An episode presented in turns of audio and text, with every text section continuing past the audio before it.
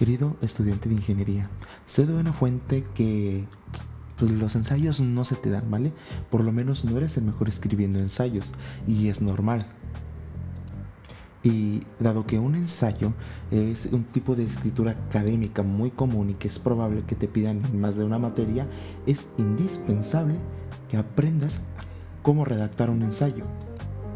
Por eso hoy, en querido estudiante de ingeniería, tu podcast de confianza, te daré unos tips para hacer que ese ensayo de página y media mal redactado se convierta en un ensayo digno de un premio Pulitzer.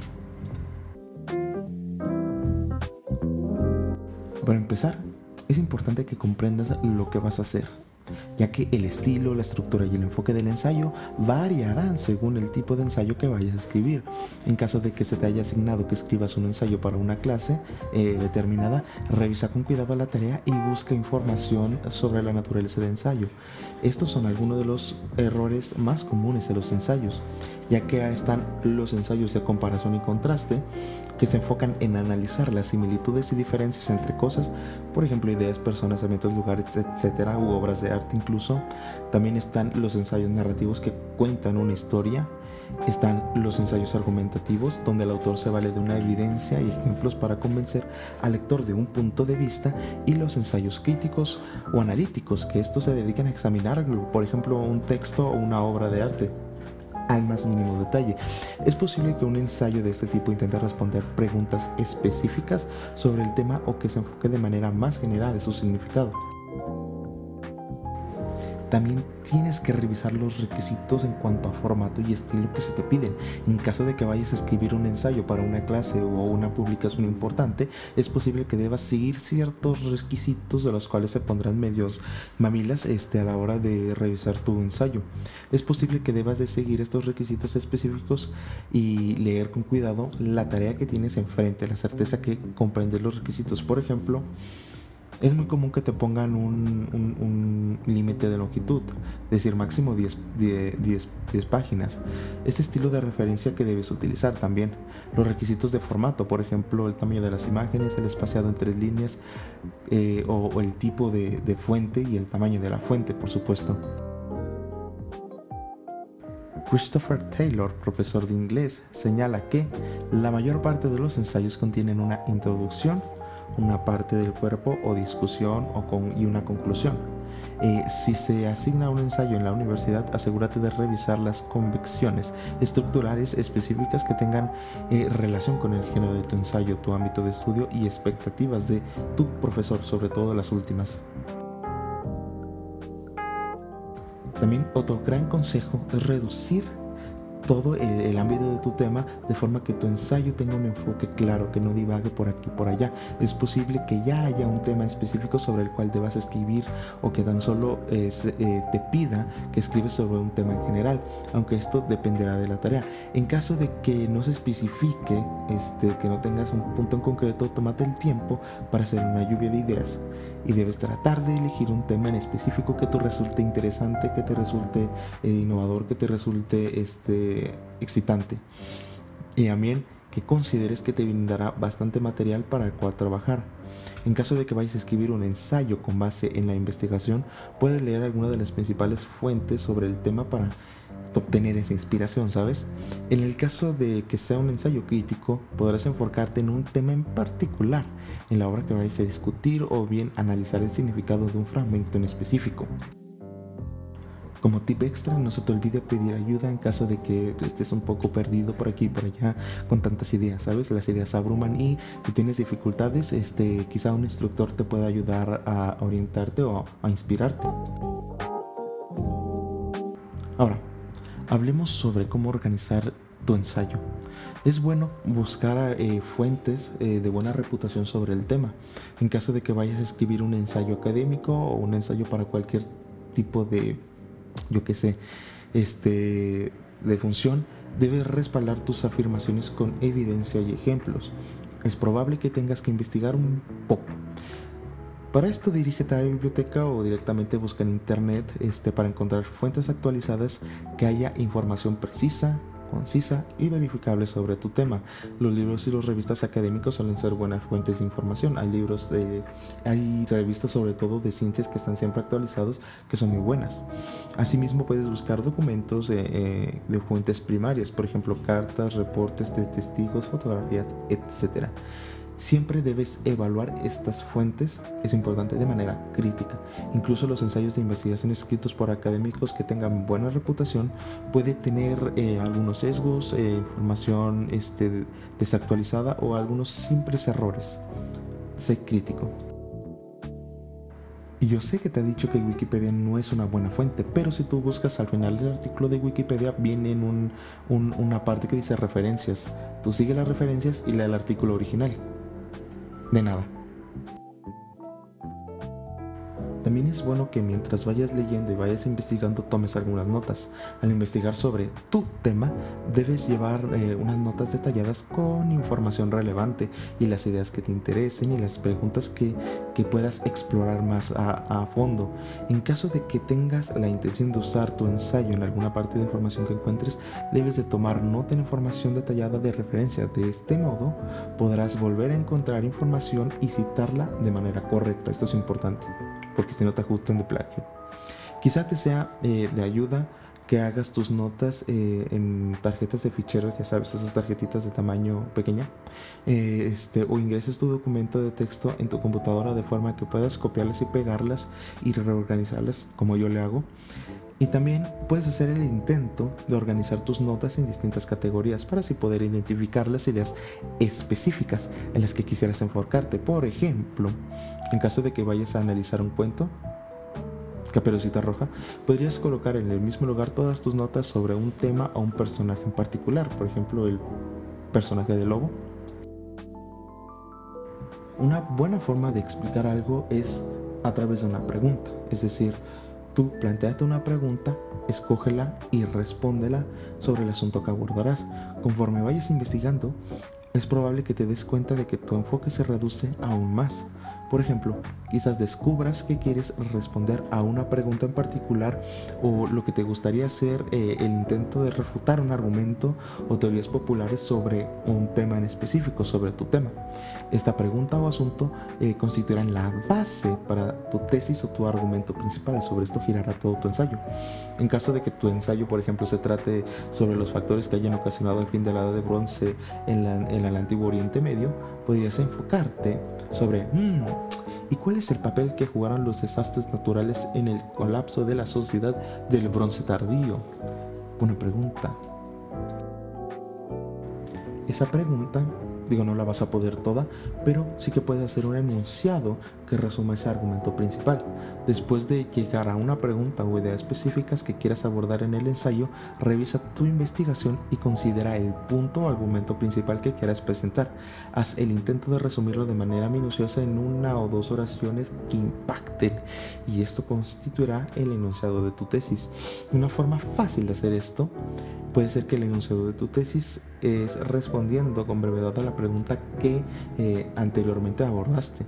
Por ejemplo, solo por poner un ejemplo, en caso de que la pregunta sea la que planteamos anteriormente, que cuál es el papel que jugué, ya no me acuerdo. Tu tesis debería ser, podría ser los desastres naturales durante el bronce tardío desestabilizaron las economías locales en toda la región. Esto puso en marcha una serie de migraciones masivas de distintas poblaciones, lo cual generó un conflicto generalizado que contribuyó al colapso de varios centros políticos principales en la edad de bronce. ¿Eh? Aquí quedó muy interesante. Entonces, una vez tengas tu pregunta, tu respuesta, tu título impactante, empieza a escribir, arma un bosquejo y una vez que hayas establecido una tesis clara, haz una lista breve de puntos principales que presentarás en este ensayo. Digo, no es necesario que estén en gran detalle, solo escribe una o dos oraciones, incluso unas cuantas palabras ahí, haciendo un resumen de cuál será cada punto o argumento. Incluye también este, algunos este, puntos, por así decirlo, en los que abordes eh, la evidencia y los ejemplos con los que respaldarás cada punto. Por ejemplo, al escribir un bosquejo debes considerar la forma en cómo te gustaría que estuviera organizado tu ensayo. Podrías empezar a usar argumentos sólidos y luego pasar a unos más débiles, o bien podrías empezar por un resumen eh, de la idea general en la que debes utilizar en tu ensayo y luego abordar los temas principales, el tono y el estilo de la obra. Así que puedes poner, por ejemplo, introducción, cuerpo, punto 1, punto 2, punto 3, eh, los principales argumentos, las refutaciones y los contraargumentos y al final poner una conclusión. Muy bien, ahora que ya tienes más o menos ese cuerpo, ese bosquejo, empieza a escribir. empieza por el principio, por la introducción. Después de escribir la tesis y el bosquejo, escribe esta introducción del ensayo. De esta debe incluir un resumen muy breve y muy general sobre el enunciado de tu tesis. Aquí es donde debes de brindar información para que sirva al que va a leer y este, para contextualizarlo en el resto del ensayo.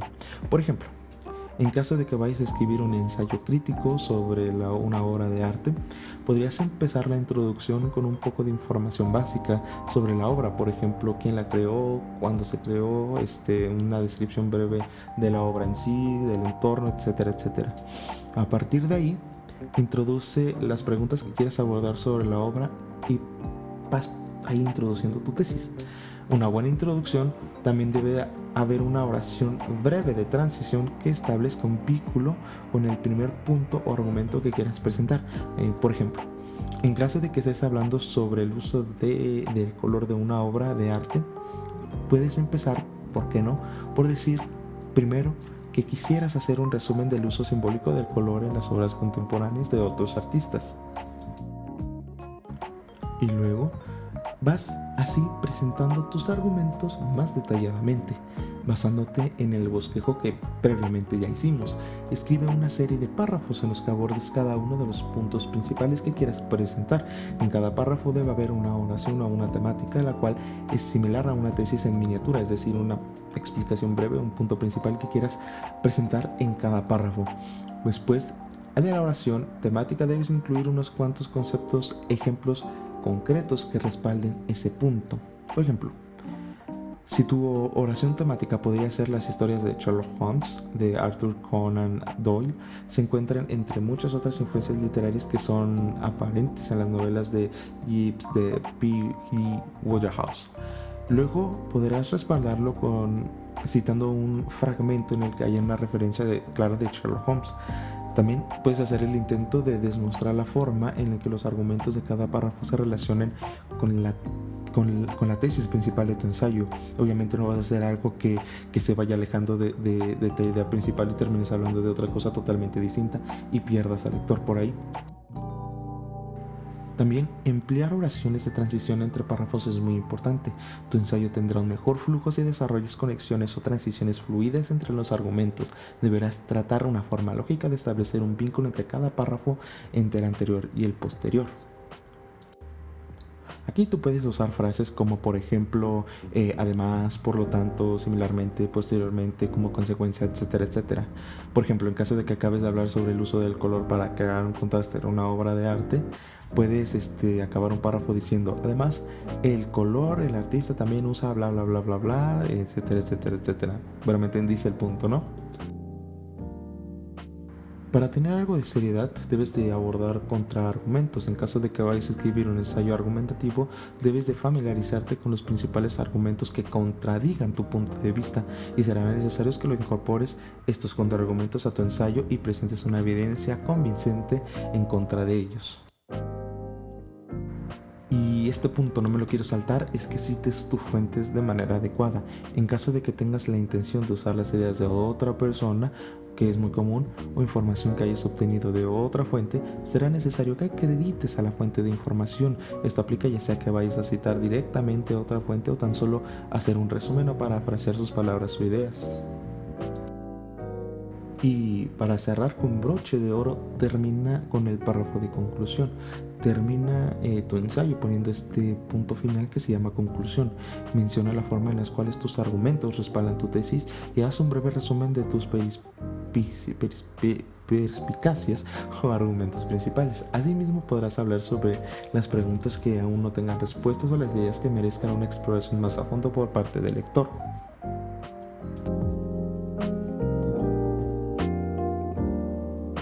Pero aún hay más, ¿eh? todavía no vayas a entregar tu tarea. Bueno, después de escribir eh, el ensayo, después de escribir este primer borrador, tómate un descanso. Una vez que hayas redactado el ensayo, es recomendable que te tomes un break para así poder regresar a él y considerarlo desde una perspectiva más fresca, desde una perspectiva como lo haría un lector, por ejemplo.